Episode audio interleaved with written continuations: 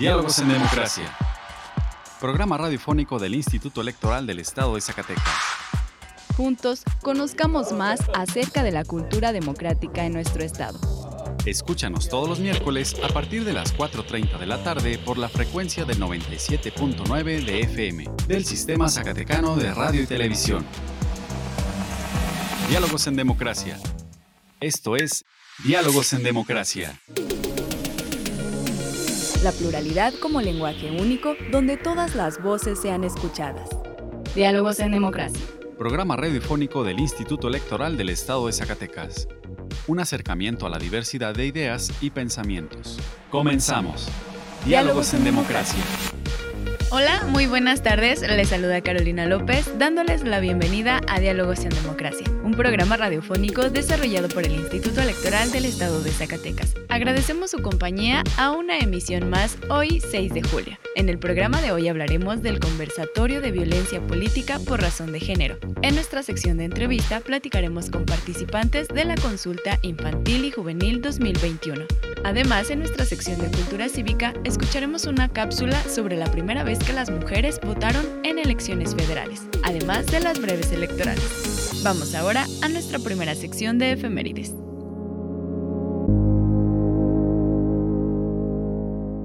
Pluralidad, donde todas las voces son escuchadas. Diálogos en democracia. Esta semana en la historia. Efemérides. 4 de julio de 1856 comienza a discutirse el proyecto de constitución en el Congreso Constituyente, que daría como resultado la Constitución Liberal de 1857. 5 de julio de 1858. Muere Valentín Gómez Farías, liberal reconocido como el padre de la Reforma Liberal, presidente de México durante varios breves periodos.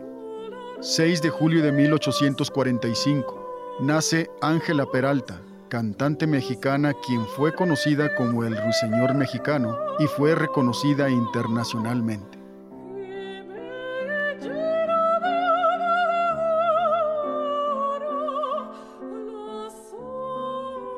...7 de julio de 1859... ...en Veracruz, el presidente Benito Juárez... ...anuncia a la nación las leyes de reforma... ...en las que se incluyen la ley de nacionalización de los bienes del clero la ley de matrimonio civil y la ley orgánica de registro civil. 8 de julio de 1914. Se firma el Pacto de Torreón por el que se acuerda que villistas y carrancistas celebrarán una convención para definir la fecha de las elecciones y formular el programa de gobierno de la revolución. 9 de julio de 1894. Muere Juventino Rosas, músico y compositor guanajuatense, autor del Vals sobre las olas. 10 de julio de 1519. Hernán Cortés notifica al rey Carlos V de España haber constituido el ayuntamiento de la Villa Rica de la Veracruz. La libertad de elegir y decidir es solo nuestra. Diálogos en democracia. Diálogos en democracia. Explorando ideas a través del diálogo. Hablemos de... El Instituto Electoral del Estado de Zacatecas, a través de la Comisión de Paridad entre los Géneros, presidida por la consejera electoral Yasmín Reveles Pasillas, en coordinación con la Comisión de Igualdad de Género de la 64 Legislatura del Estado de Zacatecas, presidida por la diputada Imelda Mauricio Esparza, realizaron el conversatorio Violencia Política contra las Mujeres en Razón de Género, en el conversatorio participaron la fiscal especializada en atención de los delitos electorales de la Fiscalía General de Justicia del Estado, Rosalinda Álvarez Mercado, y Elvia Hidalgo de la Torre, coordinadora de capacitación del Tribunal de Justicia Electoral del Estado de Zacatecas, en representación de Rocío Posadas Ramírez, magistrada presidenta de la Comisión de Igualdad, y también participó en el conversatorio la consejera Yasmín Reveles Pasillas. Escuchemos una parte de la introducción de la diputada Imelda Mauricio Esparza si bien es eh, sabido por todas nosotras y todos nosotros, Zacatecas es pionero en la lucha de la defensa de los derechos de las mujeres y en la defensa y prevención de la violencia en contra de niñas, adolescentes y mujeres. Tenemos un logro extraordinario del 50 y 50 para las elecciones, pero al ir a la contienda en el campo, ¿cuántas mujeres en realidad ganamos y cuántas de ese 50% se queda en el camino? Entonces, esta iniciativa que ustedes están tomando en coordinación con los diferentes uh, entes que nos responsabilizamos de la paridad, de la prevención, del cuidado de los derechos de niñas y mujeres, es importante porque el empoderar a la mujer para que no solamente participe, sino que gane y esté en los espacios de representación, en la toma de decisiones, y desde la perspectiva de una mujer que tiene la sensibilidad, que tiene la, capacidad de administrar de una manera, digamos, uh, natural, esto sería extraordinario que las mujeres de verdad lleguemos a ocupar el 50% en los espacios de toma de decisiones. El presidente del IES, maestro Juan Manuel Frausto Ruedas, también dio la bienvenida al conversatorio organizado en conjunto con las instituciones y resaltó la importancia de concientizar sobre este tema. Queremos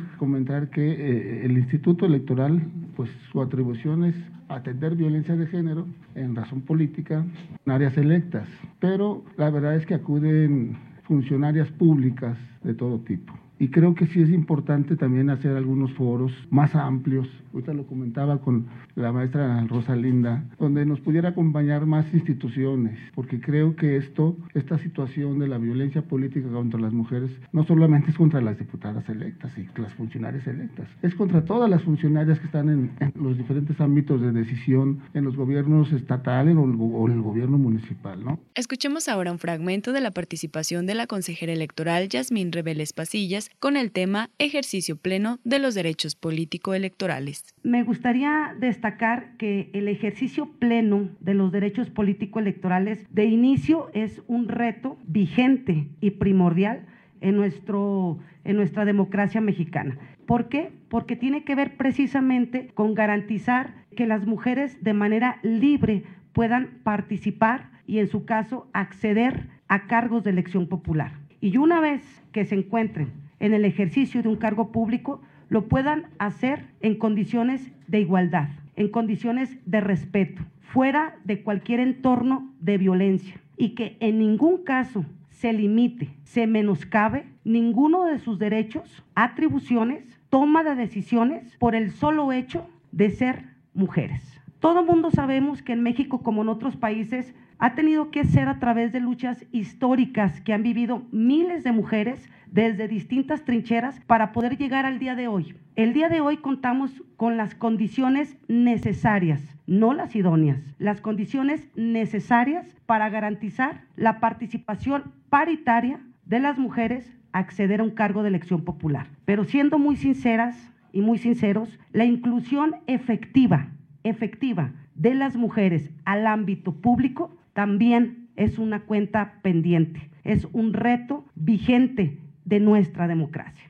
Entonces, el Instituto Electoral, utilizando su facultad reglamentaria, armonizó y adecuó su normatividad interna conforme a las aportaciones de esta reforma de 2020. Y lo hizo a través del reglamento de quejas y denuncias y lo hizo a través del lineamiento para el registro de candidaturas. En el primero incorporó lo que muchos de ustedes ya han de conocer, el procedimiento especial sancionador por violencia política de género, como un instrumento expedito en el que las mujeres pueden denunciar aquellos actos, omisiones o conductas toleradas que pudieran eventualmente constituir violencia política de género.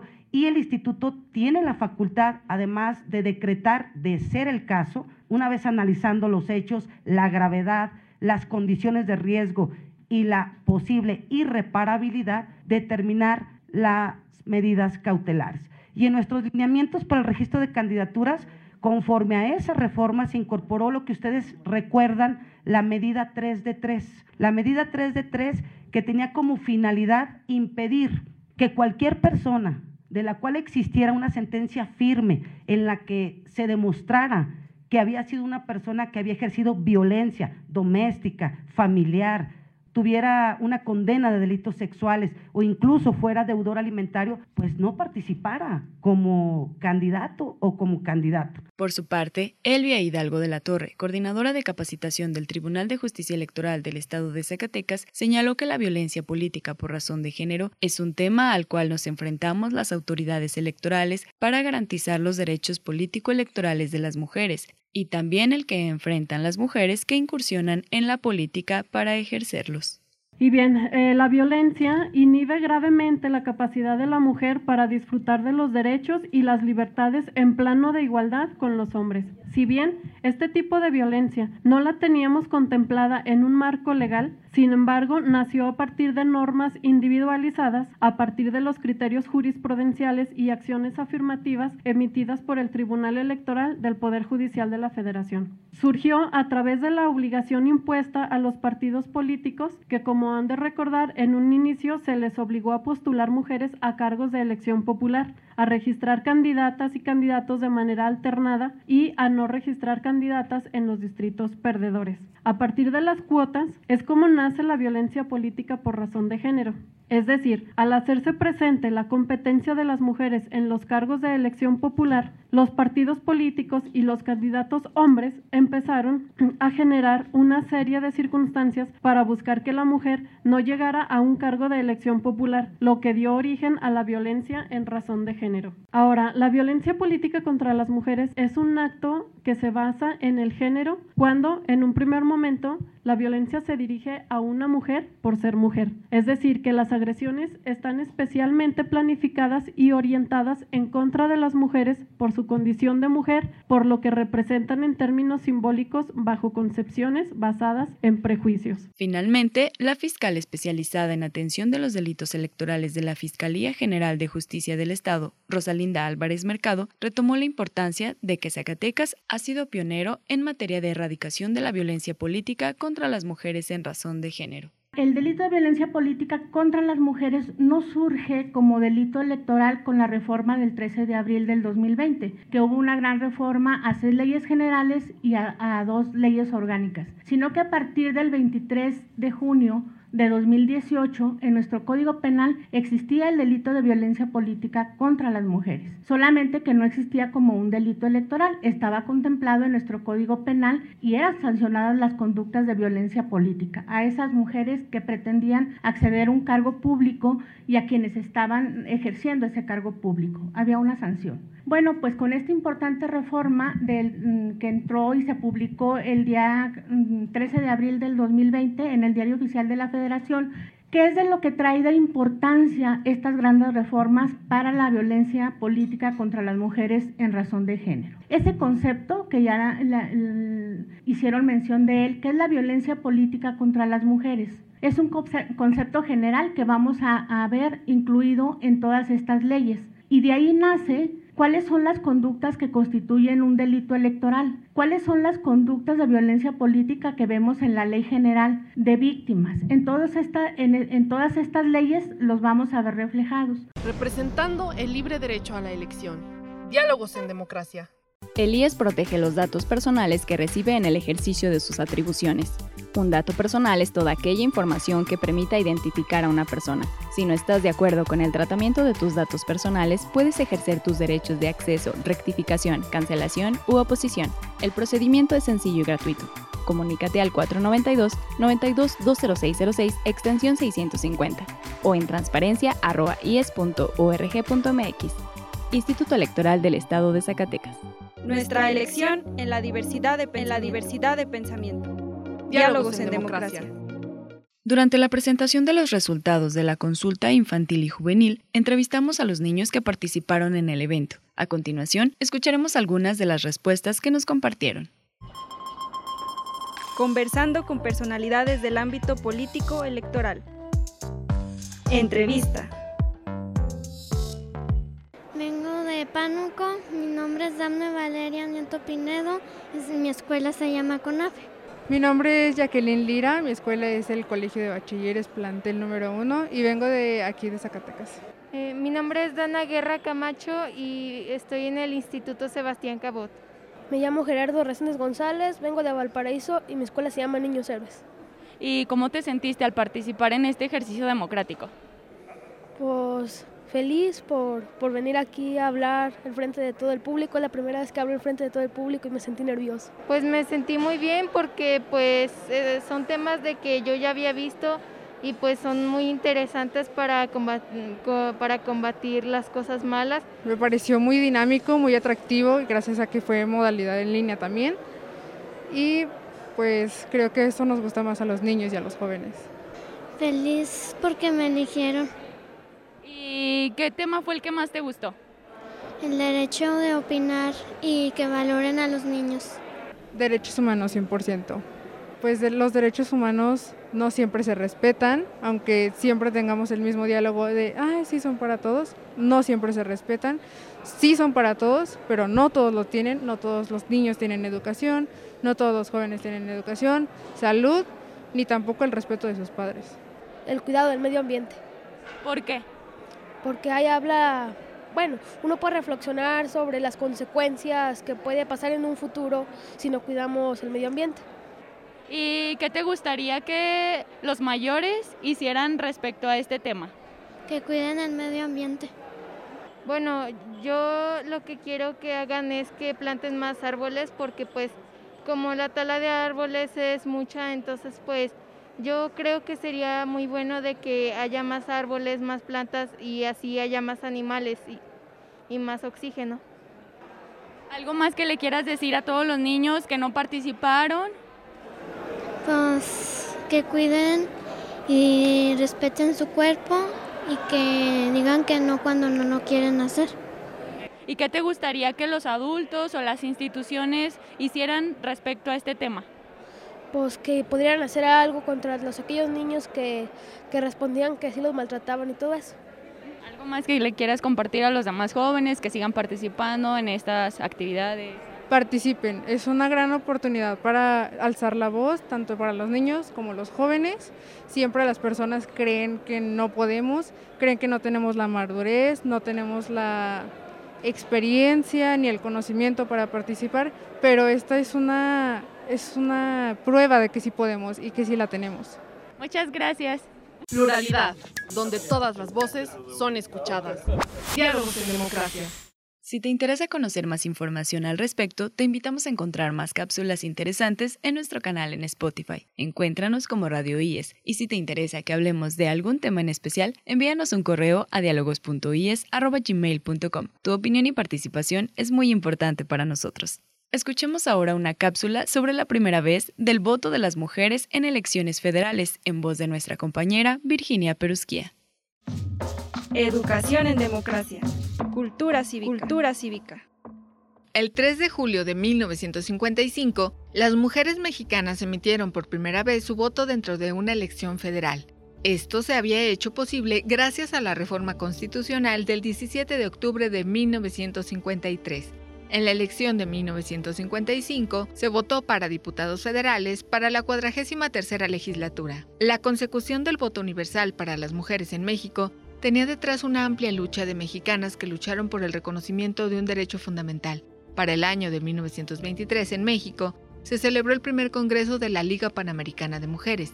Este encuentro resolvió enviar al Congreso de la Unión una petición de igualdad de derechos políticos para hombres y mujeres. Posteriormente, en 1937, durante el gobierno de Lázaro Cárdenas, se lanzó la iniciativa de reforma al artículo 34 de la Constitución Política de los Estados Unidos Mexicanos. En ella se solicitó por primera vez el derecho a la mujer de votar y obtener cargos de elección popular. Dicha iniciativa fue aprobada por ambas cámaras, de senadores y de diputados, pero en la última fase del proceso legislativo no se hizo la declaratoria de reforma constitucional, como indica el artículo 135, y la cuestión quedó inconclusa. Años después, el 6 de abril de 1952, más de 20.000 mujeres se agruparon en el Parque 18 de marzo de la Ciudad de México, exigiendo al entonces candidato presidencial Adolfo Ruiz Cortines que hiciera cumplir su gran promesa de plasmar en la Constitución el derecho de las mexicanas a votar y a ser electas. Es importante recordar que una zacatecana fue partícipe de dicho movimiento, hablamos de María Esther Talamantes, originaria de Valparaíso.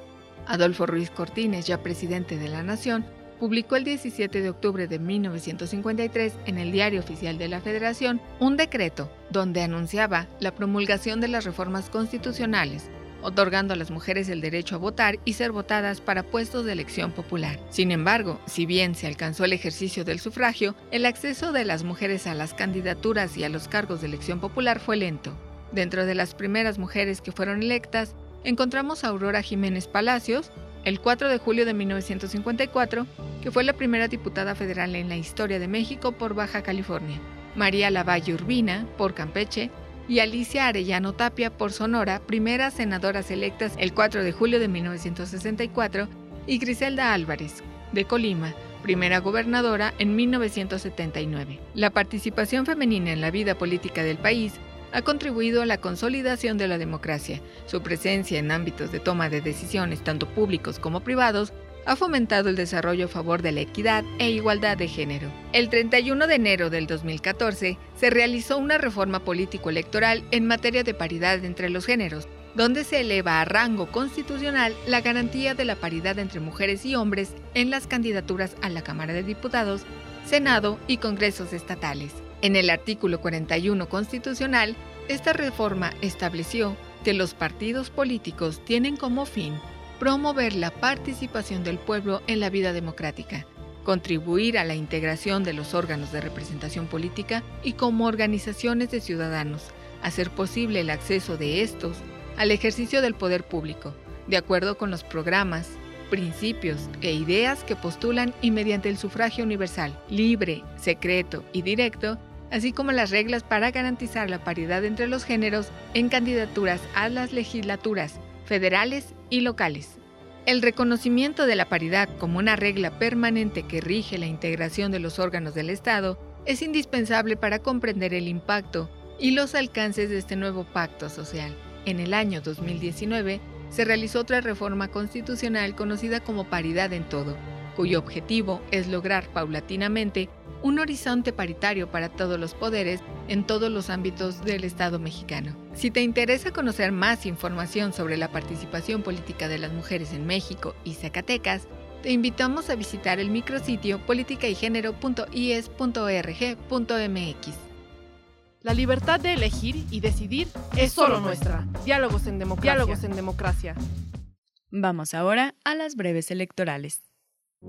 Las últimas noticias en la materia breves electorales.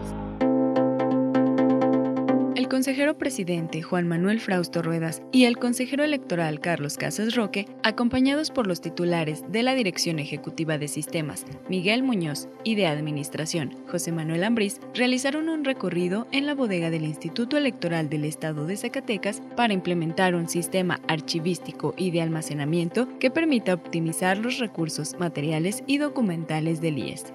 El pasado sábado 2 de julio culminó la cuarta edición del certamen México Debate 2022, efectuado en el marco de la Estrategia Nacional de Cultura Cívica 2017-2023 del Instituto Nacional Electoral en colaboración con la Asociación Mexicana de Debate. En este concurso participaron un total de 496 jóvenes mexicanos. La gran final, realizada en las instalaciones del Senado de la República, comenzó con la inauguración presidida por la consejera Claudia Zavala Pérez, quien se pronunció orgullosa de compartir un espacio desde la juventud que se apropió del espacio público para debatir de manera respetuosa el Instituto Nacional Electoral, en alianza con Virtual Educa, celebró el cuarto seminario regional con partidos políticos, representación e integridad electoral, prácticas y percepciones regionales, en el marco de la atención al fortalecimiento de la democracia y el futuro de la ciudadanía. Al inaugurar el seminario a cargo de la Escuela de la Buena Política, el consejero presidente Lorenzo Córdoba Vianelo aseguró que la democracia y la tolerancia, en virtud del inevitable e innegable pluralismo que caracteriza a toda sociedad son conceptos complementarios e indisolubles.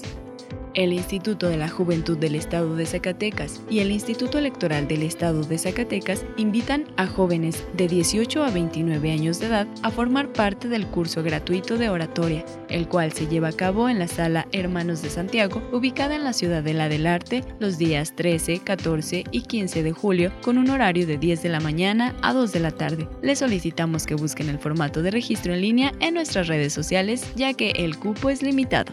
Les recordamos a todas y todos los jóvenes que cursan el bachillerato en cualquier institución educativa del estado de Zacatecas que todavía están a tiempo para participar en el concurso Ser Presidenta o Presidente y consejeras o consejeros del IES por un día. Tienes hasta el 28 de julio. Consulta la convocatoria en nuestra página de internet www.ies.org.mx.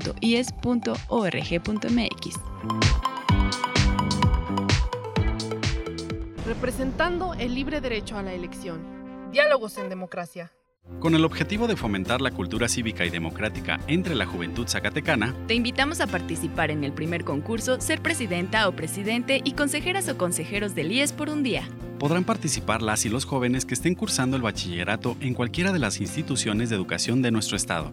Conoce las bases de la convocatoria en www.ies.org.mx. ¡Participa! Te estamos esperando. Instituto Electoral del Estado de Zacatecas. 25 años impulsando la democracia. Nuestra elección en la diversidad de, en la diversidad de pensamiento. Diálogos, en, democracia.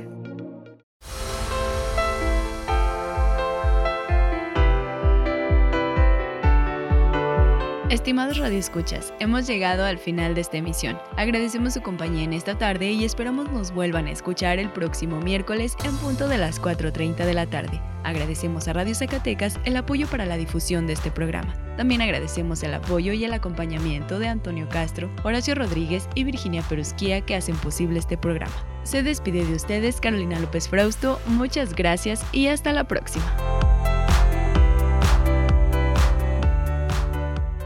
Esto fue Diálogos en Democracia. Un espacio del Instituto Electoral del Estado de Zacatecas para la promoción del diálogo y la cultura democrática. Te esperamos en nuestra próxima edición. Diálogos en Democracia. Diálogos en Democracia.